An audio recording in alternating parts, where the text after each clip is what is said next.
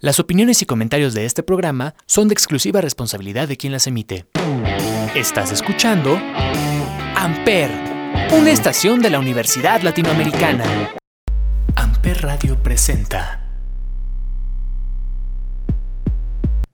And I realized that if you're going to write, if you're going to be a successful writer, at least if you're going to be the kind of writer who did the kind of stuff that I was going to do, you had to be willing to do the equivalent of walking down a street naked. You had to be able to show too much of yourself. You had to be just a little bit more honest than you were comfortable with. And if people judged you, if they felt they knew who you were, that was just something that you were going to have to live with. And what was strange is once I started doing that, and I was expecting to be judged or shunned or, or people's opinions or to have to deal with things. And what I discovered was actually their opinions were we really like this. We love this story. It's a good story. It felt huge, it felt personal. And I realized that's because I was being honest about me. And some things, when you get really specific, apply to so many of us. So that was how I took my darkest period and eventually turned it around.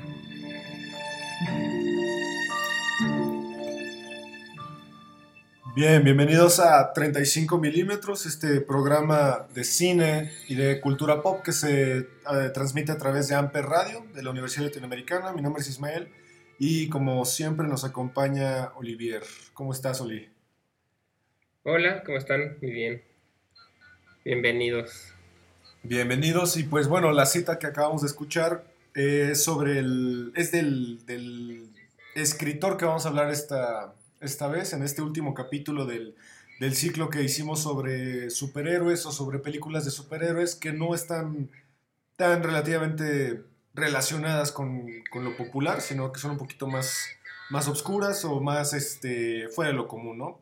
Eh, vamos a hablar de dos autores y uno de ellos es Neil Gaiman. Neil Gaiman, eh, escritor y, eh, digamos, creador de historias de cómics inglés, que nace en 1960 y que es considerado también junto con Alan Moore una de las figuras más importantes dentro de lo que es la novela gráfica.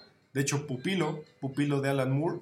Y eh, gracias a Alan Moore fue que se metió Neil Gaiman a todo lo que es el mundo de, del cómic, ya que, como recordarán en el primer episodio, mencionamos que Alan Moore lo que quería era traer estos nuevos talentos europeos y pues creo que su mayor adquisición fue justamente Neil Gaiman.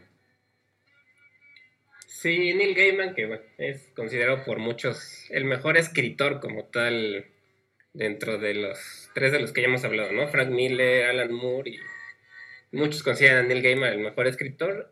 Él empezó siendo periodista, uh -huh. Haciendo reseñas de libros, escribiendo sobre literatura y eso le permitió conocer a, a gente que estaba involucrada en el mundo del cómic como Alan Moore y fue ahí como empezó a introducirse en esa, en esa área. Claro. Y bueno. Al, hay algo muy característico de la obra de, de, Neil Gaiman que es que él casi no usa el recurso del superhéroe, ¿no? Del superhéroe tal cual, sino que él, él habla un poquito más de como cosas sobrenaturales y de cosas oníricas, muy de sueño. Él, él está muy fascinado con lo que son los sueños. Sí, él es un escritor mucho más, yo creo, de fantasía, ¿no? En el mm, nivel de fantasía como tal también está muy involucrado con lo que es la religión, distintas mitologías, habla de mitologías, pues de varias de las mitologías que existen en la, en la humanidad, y está muy influenciado por ese tipo de, de historias, ¿no? De historias antiguas, de historias de, de dioses, de demonios. Claro. Y, y, él es muy característico porque, bueno, él dice que él siempre mete, que él miente con la verdad, dice. Sí. O sea, que sus historias son falsas, pero siempre les pone algo de él, ¿no? De sus experiencias reales. Entonces, que aunque lo que él escribe no sea verdad o sea muy fantasioso, siempre tiene algo atrás que viene de él mismo. Claro. De sus sentimientos. Una, eh, mucha gente tal vez no lo conoce de nombre, porque él siempre ha estado como más metido en historias más personales que no se, no se vuelven tan comerciales como lo que es Alan Moore o Frank Miller sino que él hace como sus obras un poco más íntimas y pues bueno, su obra maestra, la que por muchos consideran tal vez la novela gráfica por excelencia o la más madura, que es eh, Sandman, ¿no? que es una serie de 75 números que habla, como bien decías tú, de mitología clásica, habla del terror, habla de los sueños y algo muy interesante es que aquí los personajes no son tal cual como personas, sino que son eh, una versión antropomórfica de lo que es un sueño.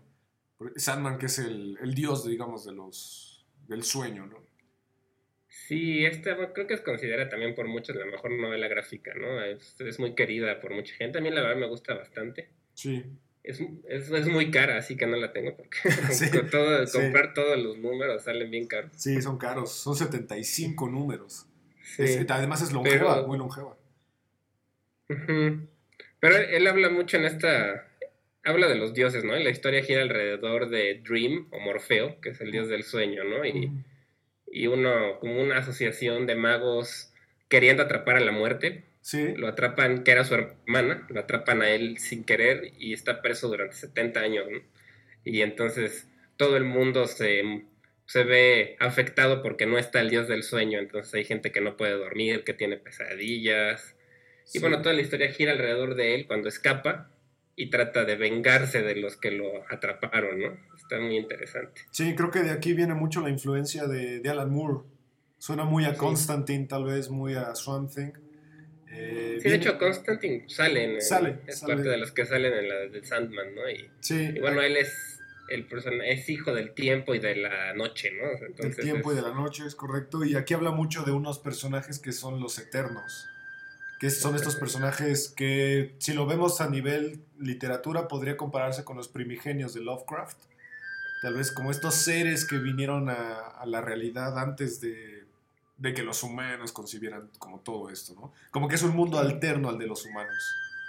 Uh -huh. Se supone que son como, que serán como cosas básicas que necesita el mundo para existir, ¿no? Como son el, el tiempo, o la muerte, la noche, Exacto. el día, la Creo que ahí está, ya están desarrollando la película, ¿no? De los sí, Eternals. va a haber una película de los Eternals, que justamente es de, de, de, este mundo de Neil Gaiman.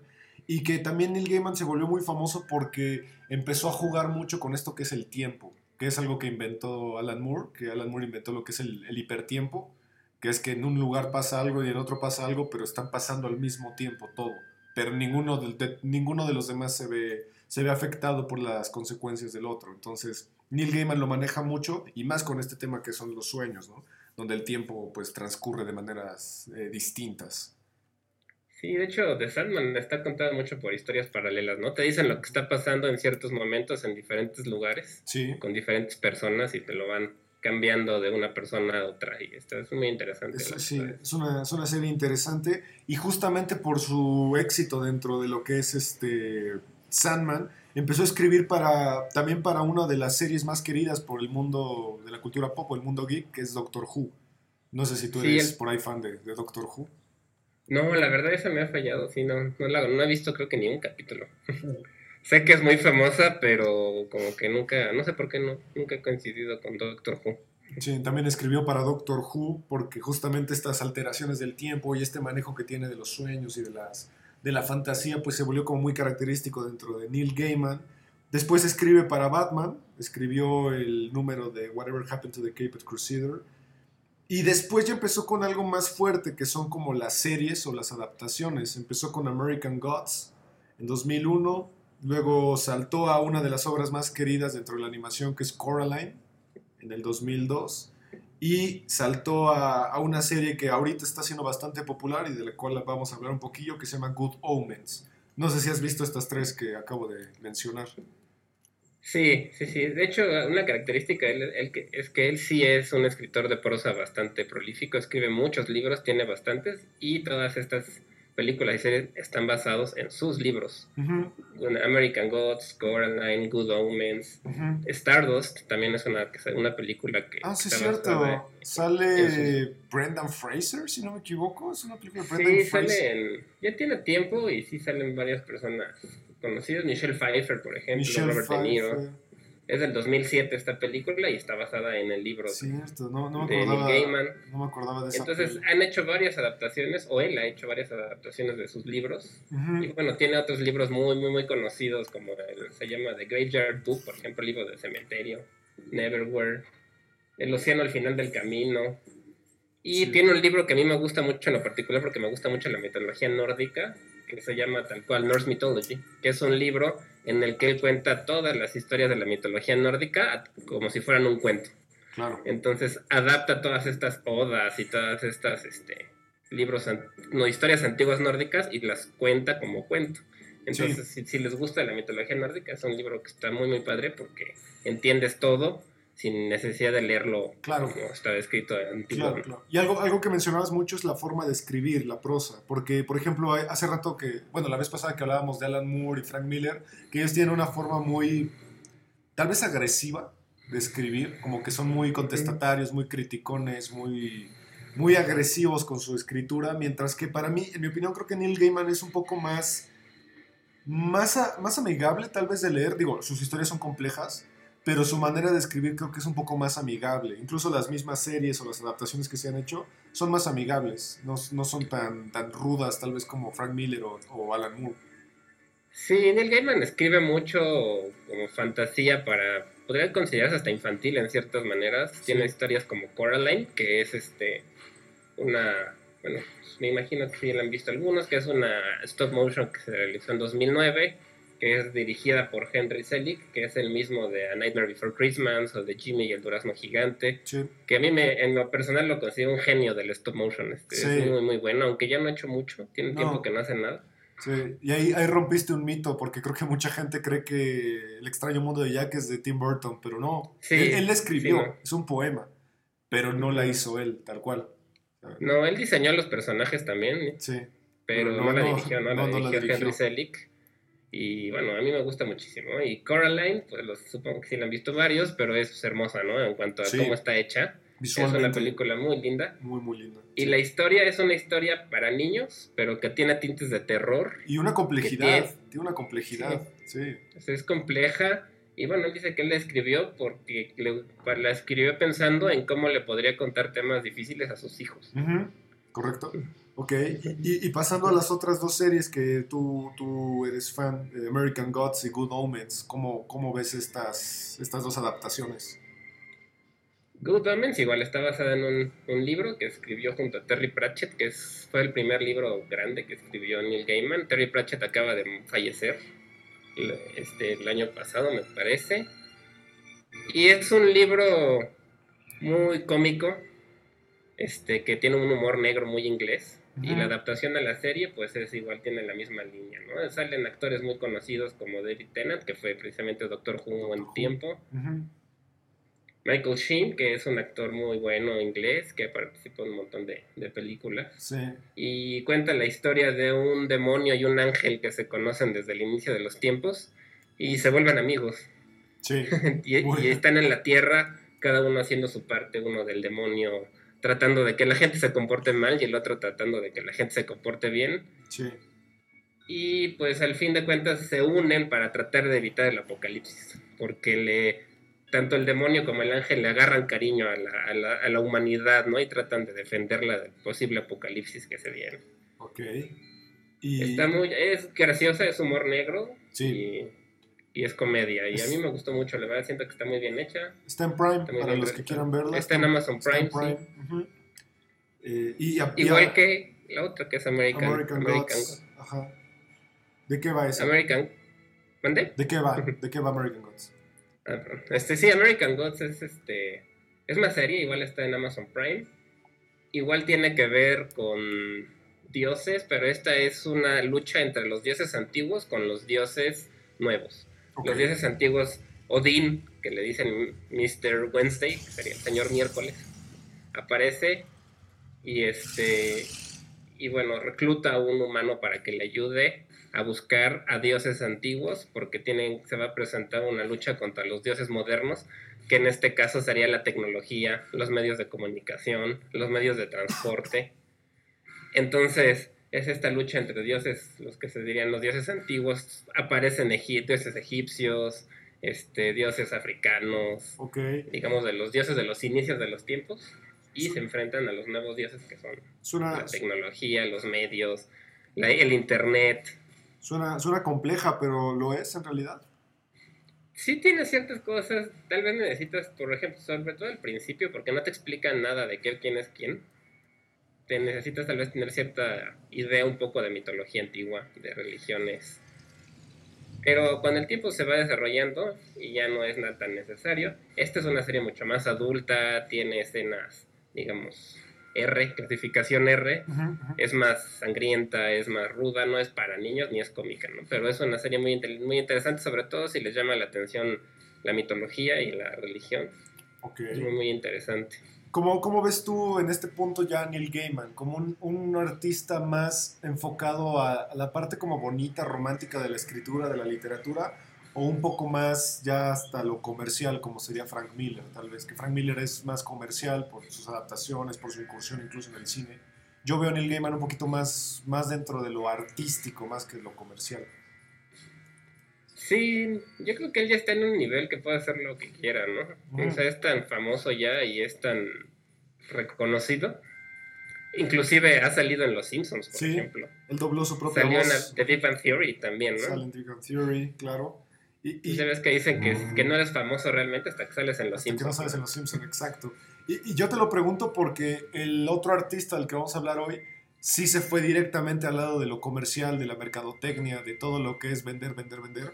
Mientras que Neil Gaiman yo lo veo un poquito más de- enfocado a- al arte, ¿no? Como a, a la escritura, a lo, a lo onírico, Sí. a lo, al, al- al romance, ¿no? De, de la literatura, porque su literatura es muy, muy romántica. Coraline podrá ser para niños, pero al final de cuentas es una historia muy romántica, muy, muy linda. Sí, yo creo que Neil Gaiman hace lo que a él le gusta Y ya el éxito comercial pues viene porque pues porque escribe bien, ¿no? Es un buen escritor, entonces Sí, es- tiene historias muy interesantes. Sí, Y sí, como mencionas, Todd McFarlane, él sí está mucho más metido en la parte de vender. Sí, exacto. Y bueno, ahorita ya que, que nos diste el spoiler de quién iba a ser el, el siguiente artista, pues bueno, íbamos a hablar de Todd McFarlane. Todd McFarlane eh, es un artista canadiense, pero no es precisamente, creo que decir que es un escritor es quedarse muy, muy corto, ¿no? Porque él es, no solo es un escritor de cómics, eh, también él, se dedica a los juguetes. Él es creador y diseñador de juguetes, tiene su propia línea, que son los juguetes McFarlane. Eh, pero él es responsable tal vez de tres momentos importantes dentro de la historia de los cómics. Uno es que creó al Spider-Man malvado, al Spider-Man negro, y, y él creó algo importantísimo de Spider-Man, que es esta pose como no tan físicamente posible que hace Spider-Man. Eh, hay un, hay un cómic que, que, bueno, les recomiendo buscar, ahorita les digo el nombre, que cómo se llama. Y también creó algo de Spider-Man muy interesante que es la telaraña que actualmente vemos, que es esta telaraña como que parece más cuerda que telaraña.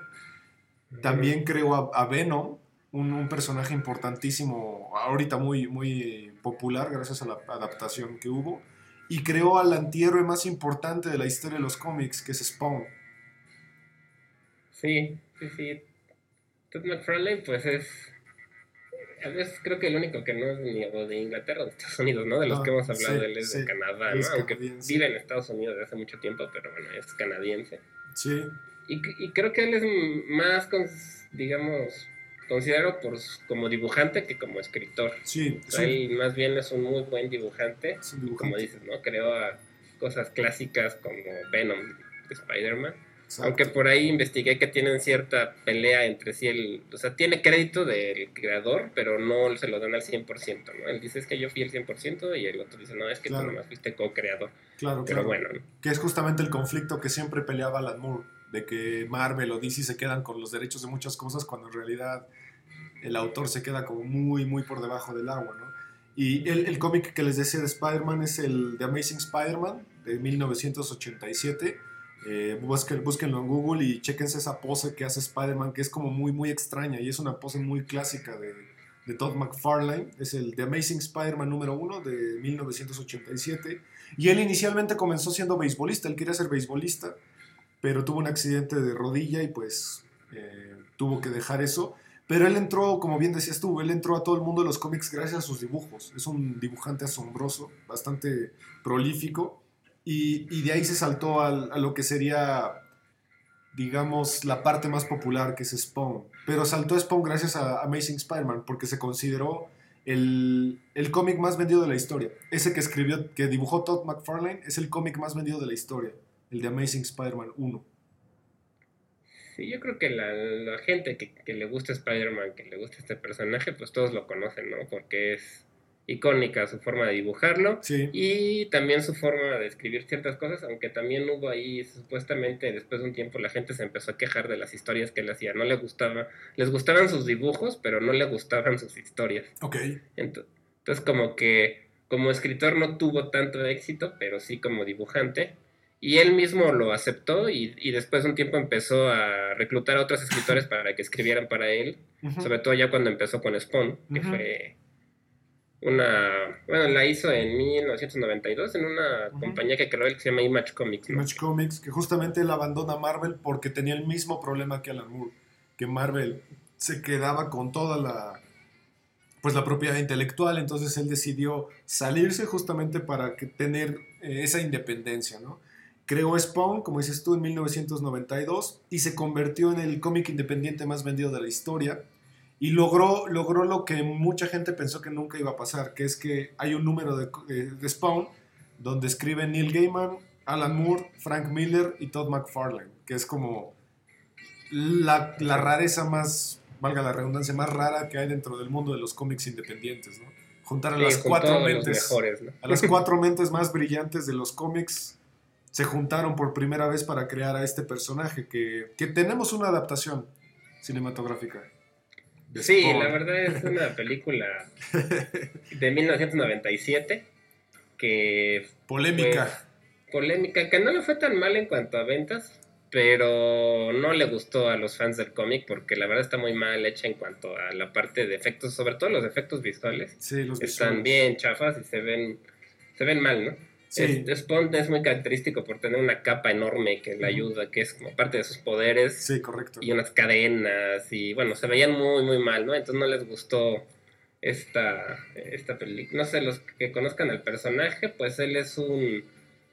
Fue, un, era un soldado de la CIA, ¿no? Un, un asesino de la CIA del para el gobierno de Estados Unidos que tiene un accidente, bueno, los muere quemado eh, trágicamente y cuando se está cayendo hacia el infierno, el demonio le propone regresar a la tierra para poder ver a su esposa una vez más, ¿no? Sí. Y le vende, entonces él le vende el alma al Exacto. diablo, digamos, para poder ver a su esposa una vez más y se vuelve como un soldado de las fuerzas del infierno, ¿no? Él iba, él es el, iba a ser el encargado de dirigir el Armageddon, justamente este apocalipsis eh, a cambio de pues salvar la vida o ver a su esposa.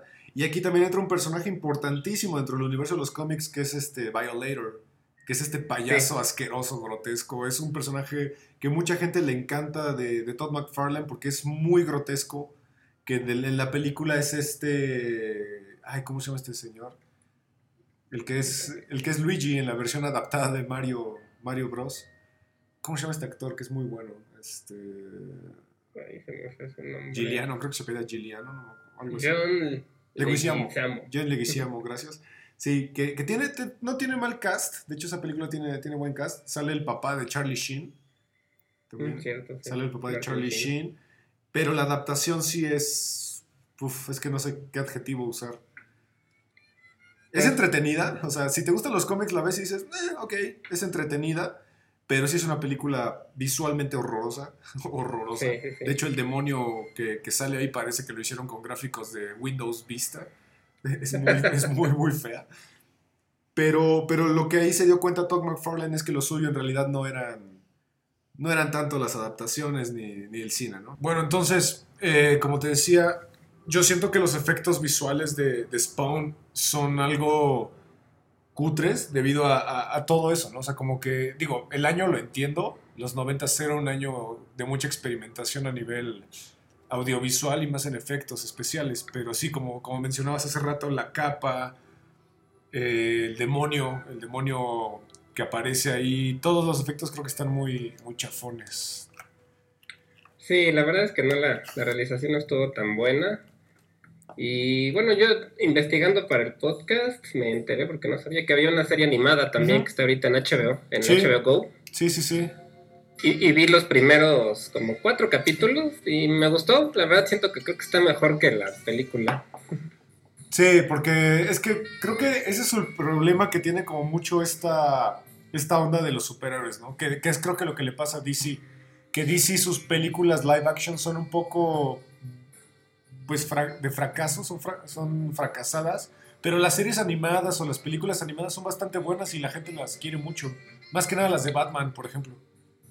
Sí, sí son muy buenas y se presta más para adaptación, ¿no? Es como es menos difícil hacerlo en efecto, reproducirlo todo, pues es les quedan muchas veces mejor que las live action, como les llaman. Exacto, y de hecho ahí en las de DC hay una, hay una persona importante que es las de. que hace las de Batman, que es este. Ah, Luke Skywalker, este, Mark Hamill. Mark ah, Hamill, que él es Joker, él es el Joker más como reconocido y él es el que siempre ha fomentado que las películas de DC se queden como animación. Porque como que le da ese toque más de, de cómic, ¿sabes? Digo, no sé a ti qué, te parecen. No sé si viste Sí, lo hace muy bien, de hecho, sí. Sí, es un buen Joker, sí. Sí, no sé si viste la serie animada de Batman. Sí, pues la vi por años, pero... Pero sí, sí la llegué a ver mucho, sobre todo cuando estaba más chavo, sí la veía. Y me gustaba mucho, la verdad. Sí, porque recuerdo que mencionaste que tú tenías un conflicto, ¿no? Con Batman en live action, con las de Nolan. Sí, no me gustan tanto porque siento que exageran el dramatismo. Ok. O sea, siento que se concentran demasiado como en Bruce Wayne. Ok, sí te entiendo. Y se olvidan de Batman. Y pues siento que debe haber ahí un balance, ¿no? O sea, Batman sí es un personaje oscuro pero siento que Nolan lo exageró en el dramatismo y terminó, para mi punto de vista, viéndose como un llorón, ¿no? sí, como un niño rico, un niño rico. Sí. sí, sí, tienes razón. Y de hecho algo que Todd McFarlane hace mucho es que sus personajes hacen, son muy oscuros, ¿no? O sea, como que Spawn creo que es una gran representación de esto. Eh, pero al contrario de lo que mencionas ahorita de Batman, creo que se olvida mucho del personaje, la persona que era Spawn, y se concentra más en el, en el antihéroe en este caso.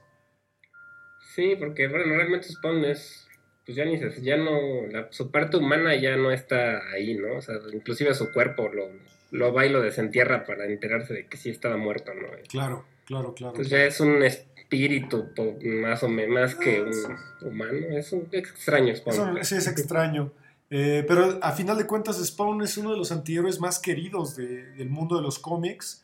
Eh, para todos los que nos escuchan que tal vez no sepan bien cuál es el concepto de antihéroe, Oli, no sé si lo quieres explicar, ¿qué es un antihéroe en sí? Pues es una persona que a lo mejor sí tiene ciertos poderes, pero que no es ni totalmente bueno ni totalmente malo, sino que está más como todos los humanos, ¿no? Que tenemos partes buenas, partes malas. Claro. Y realmente es como la escala de grises que le llaman, ¿no? Ni blanco ni negro, sino un poco de todo. Sí.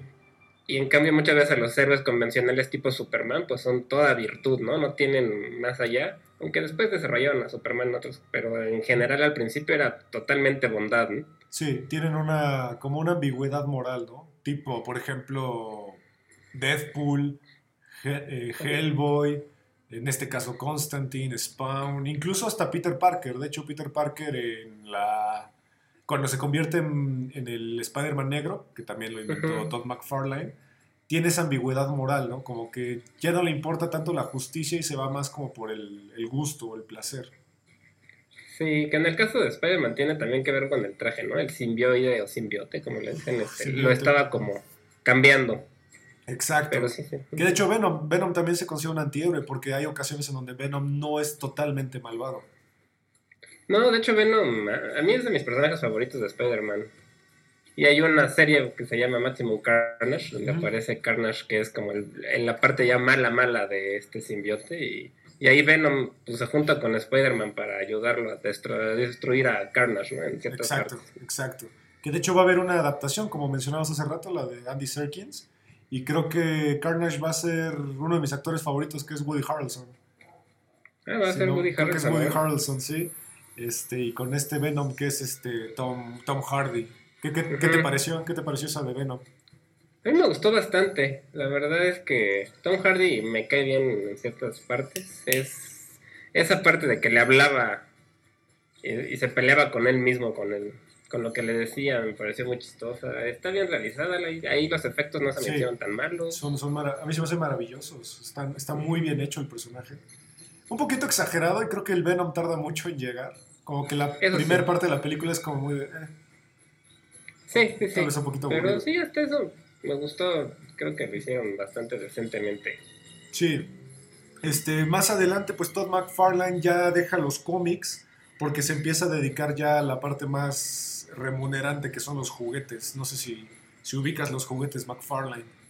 Sí, yo no tengo ningunos, pero sí sé que venden figuras de todo tipo de, de fantasía, ¿no? De cómics y de películas, Sí. de videojuegos. Tiene Y licencias... son figuras, Sí, caras. Sí, caras, muy bien hechas, ¿no? Muy bien hechas. Tiene licencias muy interesantes. Tiene la licencia de del Mago de Oz, pero que la distorsionó a un punto más como de terror. Tiene licencias de música. De hecho, él hizo las figuras, por ejemplo, de los Ramones, de ACDC, de Kurt Cobain, de todas esas. Y Parece que de Metallica también. de tiene. Metallica, correcto. Y también tiene licencias de la NFL, de, de la Major League Baseball también, de fútbol, de americano, de todo, porque pues como te decía hace rato, él era beisbolista, él empezó siendo beisbolista, entonces le gustaba Sí. todo eso. De hecho, ahora me acordé, hablando de música, él tiene su estudio de animación y en y realizó por lo menos dos videos, uno para Pearl Jam, el de Do the correcto. y uno de Korn que se llama on a Leash. Leash. Claro, claro, Que- no me acordaba de eso. El de la bala. El de la bala, sí. La bala. Y él también fue el que hizo la, la portada del disco de Korn, el de Follow the Leader. Follow the Leader, que es de los más famosos que tuvo Korn en esa época. Pues, Exacto. tuvo que ver ahí con todo eso. Sí, es interesante, ¿no? La, la transformación de Todd McFarlane porque de ser como alguien de cómic se convirtió en un empresario. Básicamente se convirtió en un empresario. Image es una empresa fuerte dentro del mundo de los cómics que tiene este que es Spawn. Tiene uno que es muy interesante que se llama Rasputin. Es un cómic bastante interesante que es como si Rasputin Mm. fuera un héroe. Bueno, no, un antihéroe. Porque es, es una tirada mucho de Todd McFarlane. Como que no le gustan los héroes. Como que siempre distorsiona todo hacia los grises, como mencionabas tú. Sí, y algo que también tiene él es que se volvió un poco lo que criticaba, porque cuando hizo su propia compañía de cómics, Image Comics y con Spawn, por ejemplo, tuvo ahí problemas. Lo demandó Neil Gaiman por derechos de los personajes que él dibujó en Spawn, porque él no se los quería dar. Sí. Parece que habían hecho un trato que le iba a dar los derechos de una, un cómic antiguo que se llama Miracle Man, que fue donde trabajaron también ellos hace mucho, tiempo atrás. Sí, con Pero resultó, resultó que solo tenía derechos al logo y entonces Neil Gaiman se enojó y lo demandó y total que parece que ganó Neil Gaiman y ya tiene los derechos de los personajes que él dibujó dentro del cómic de, del cómic de Spawn, que es una chica que se llama Ángela, que es Ángela. sale en los cómics de Spawn, que la creó Neil Gaiman. Sí, claro, Entonces terminaron ahí con pleitos igual de derechos de... de autor. Pues porque Todd McFarlane parece que ya es más capitalista, Es digamos. más capitalista, correcto. Eh, ya ahorita que estamos cerrando este ciclo de superhéroes y de películas así como de que no son tan conocidas, ¿con cuál te quedarías? Vimos a Alan Moore, Neil Gaiman, Todd McFarlane, Frank Miller, vimos a Mike Mignola. Eh, ¿Tú con quién te quedarías de estos cinco que, importantes que vimos? A nivel primero cómic, vamos a decir a nivel cómic y luego a nivel cine. A nivel cómic yo creo que Alan Moore. Claro. La verdad es que él me parece muy importante y además creó personajes muy... o escribió en cómics muy, muy, muy, muy famosos. ¿no? Entonces yo creo que en cuanto a novela gráfica me quedo con Alan Moore. Pero Neil Gaiman me gusta más como escritor. Se me hace un muy buen autor y tiene muchísima más obra literaria Sí. en prosa, digamos. Sí. Alan Moore tiene dos libros, pero son muy pesados, muy filosóficos, muy difíciles de leer. Sí, Y Neil Gaiman le puede leerlo desde niños hasta adultos y les puede gustar a todos, ¿no? sí es más accesible. Inclusive pues ha ganado varios premios, lo nominaron, lo nominaron a un premio Nobel alternativo porque no sé si te enteraste que hubo una bronca ahí con los premios Nobel que habían acusado como de corrupción y todo eso. Ajá. Lo suspendieron los de literatura y entonces hicieron como unos alternativos y lo nominaron a Neil Gaiman, ¿no? Entonces. Como escritor me parece mejor y más pues, que lo ha hecho mejor que los demás. Ok, y a nivel cine, las adaptaciones, ¿quién- ¿de quién son las que más te gustan? A nivel cine. Las de Frank Miller me gustan, la verdad. Me gusta Sin City, me gusta Watch. Bueno, Watchmen es de Alan Moore también me gusta. 300, 300. 300. Tal vez estén mejor logradas las de Frank Miller, puede ser. Sí, pero, pero sí me acuerdo. las de Batman. Claro, claro, pero ahí sí me acuerdo mucho lo que mencionas y sí, yo no, no me he dado tanta cuenta. el efecto de la cámara lenta sí es bien cansado. Cuando lo Sí, empezaron a repetir. cansado. lo empezaron a replicar mucho. Lo bueno es que ya creo que ya, ya, no, ya no lo usan tanto. Hubo un- un- unos 5 años después de que salió 300 que lo explotaron muchísimo, pero ya se bajó creo eso, entonces ya, bien. Sí, porque a mí, por ejemplo, a nivel escritor, yo siempre he sido muy fan de, Ala- de Alan Moore, pero las películas que tal vez más me gustan son las de Mike Mignola, las de Hellboy o Atlantis. A mí me, me fascinan esas películas. Eh, Bueno, sí, es que están, bueno, es que también Hellboy hizo están muy bien Toro, ¿no? Entonces eso también Sí, le agrega sí, las de Del Toro, mucho. las de Del Toro. Y creo que. Watchmen, me quedaría con Watchmen tal vez. Sí, son muy buenas. Es muy buena. Digo que a él no le Que- gustan, pero a él no le gustan. Que la verdad, yo- ahorita rescataría también las series. Hay muchas series y las adaptaciones que están haciendo de Neil Gaiman, la verdad, están muy buenas. Sí, claro. Good Omens, American Gods, la verdad. Y ya viene, no creo que el año que entra, la de The Sandman. Sandman, De sí. En- creo que es de Netflix, entonces a ver qué tal Sí. les queda esa. Y me acuerdo, y ahorita ya para cerrarlo, que queríamos mencionar una serie que íbamos a recomendar, solo que está un poquito más amplio de explicar, que era The Voice. The Voice también es de Amazon Prime y también está basada en una novela gráfica que es muy buena. yo- Y es una versión de superhéroes. ¿Qué pasaría si los superhéroes fueran miembros de una corporación y realmente se dedicaran como a vender, ¿no? Es marketing Sí. ¿no? puro y Sí. Muy, muy Watchmen. entonces el, muy el gobierno los contrata como si fueran parte del como si fueran soldados y Ajá. andan promoviéndose y son la mayoría son malos patanes groseros como si fueran rockstars digamos Sí, claro. Muy gráfica, además. Una, una serie muy, gráfica. muy gráfica. sí sangrienta con escenas explícitas pero está muy buena la verdad a mí me gustó sobre todo la primera temporada me gustó mucho Sí. Y hay otra que no sé si la has visto, que ahorita está muy de moda, que es The Umbrella Academy, sí esa también también, viene de un me cómic. falta ver la segunda temporada que ¿Y viene de un cómic, ajá, que es de Gerard Way, el vocalista de My Chemical Romance. Ajá, y- sí, y está bueno, él ese es otro estilo, pero más, es este, también está muy bien hecha. muy Más adolescente. ¿no? Tal vez más adolescente. Sí, un poco menos brutal que la de The Boys. Sí, claro. Pero vale mucho la pena, la verdad es que Sí, está sí, bien claro. actuada, bien producida, bien dirigida, o sea, está muy bien hecha. Que ahorita, ahorita va a estar un poquito más de moda, puesto que la protagonista, que es Ellen Page, se acaba de cambiar de género, entonces ahora es Elliot. Elliot Page. Elliot Page. Elliot sí, no Page. sé ¿Cómo si eso vaya a afectar o no su personaje, o quién sabe. La Sí, no sé, que- no sé ahí cómo vaya a funcionar, pero sí, eh, la idea de esta, de esta serie que hicimos era que justamente les recomendáramos tanto series como películas o los mismos cómics o novelas gráficas y que se salieran un poco de la regla de que Marvel o DC son la única existencia cuando no lo es. Eh, porque lo mismo, o sea, aquí queríamos ver si mencionábamos a Stan Lee, pero creo que Stan Lee, en mi opinión, siempre ha sido como muy correcto. Como que siempre es el héroe, como dices tú, el héroe que siempre está exaltando los valores más, más altos del ser humano. Y el villano es malo, malo, malote. Entonces, como que ahí Stan Lee se me hace un poquito soso, tal vez. Muy familiar. Sí, es, Stan Lee sí es un poco más, digamos, para la idea no original de los cómics que eran como para niños, ¿no? Digamos, o Claro. adolescentes. Claro, infantil. Y la verdad es que eso es es súper importante, no se le puede no nombrar porque creo, prácticamente fue el que creó toda la, todos los superhéroes. Sí, creó la industria. Él creó la industria Sí. junto con Jack Kirby, tal vez. Crearon todos estos personajes, los Cuatro Fantásticos, los X-Men. Todo, que de hecho X-Men son, para mí, los X-Men son como la única creación de Stan Lee que se sale un poquito de la norma. Son un poquito más violentos, más in- introspectivos. Sí, sobre todo Logan, ¿no? El personaje Logan. de Logan, de Wolverine, sí es mucho más profundo, tiene más, este... Más historia. Vivió por ahí Frank Miller, por ejemplo. Sí, exacto. Sí, y, y aquí lo, les repito, la idea era para que conocieran un poquito más de, digo, ahorita que están de moda los superhéroes, que de hecho el- la próxima semana sale Wonder Woman, eh, 1984. Este, y que mucha gente tal vez cree que DC y Marvel es lo único que existe, pero pues aquí les estamos recomendando tanto Vértigo como Image, este, tenemos Dark Horse, o sea, tenemos varias empresas de cómics que hacen cosas alternativas. No todas son accesibles, no todas son muy, muy fáciles de manejar, pero bastante bien.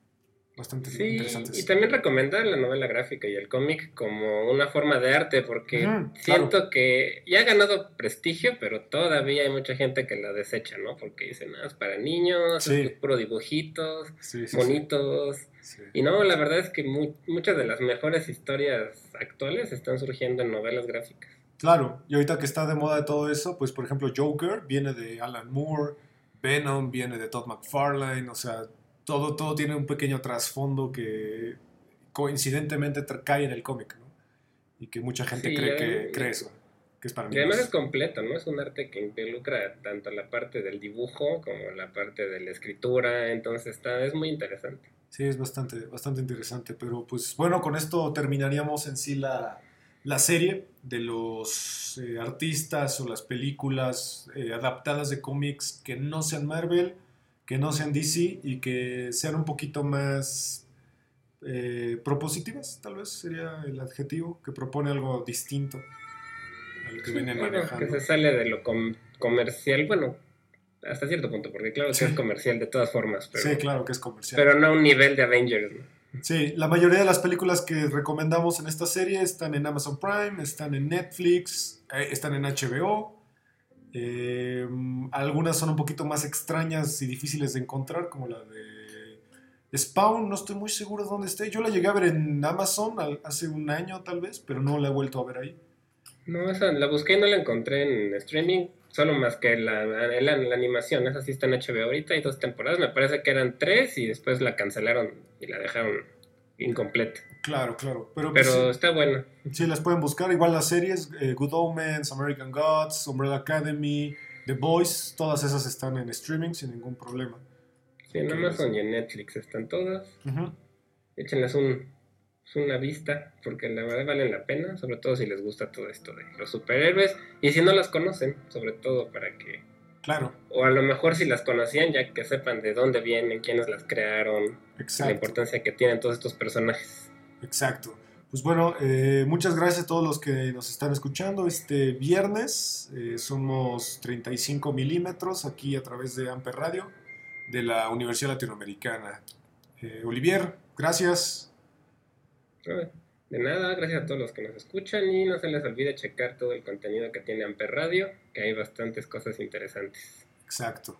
Eh, ahorita vamos a cerrar, si no me equivoco, nuestra primera temporada dentro de Amper Radio. Eh, esperen ahí el evento o lo que vayamos a hacer para el festejo y pues muchas gracias. Buenas tardes a todos y nos vemos la próxima. Gracias. Nos vemos, hasta luego. Amper Radio presentó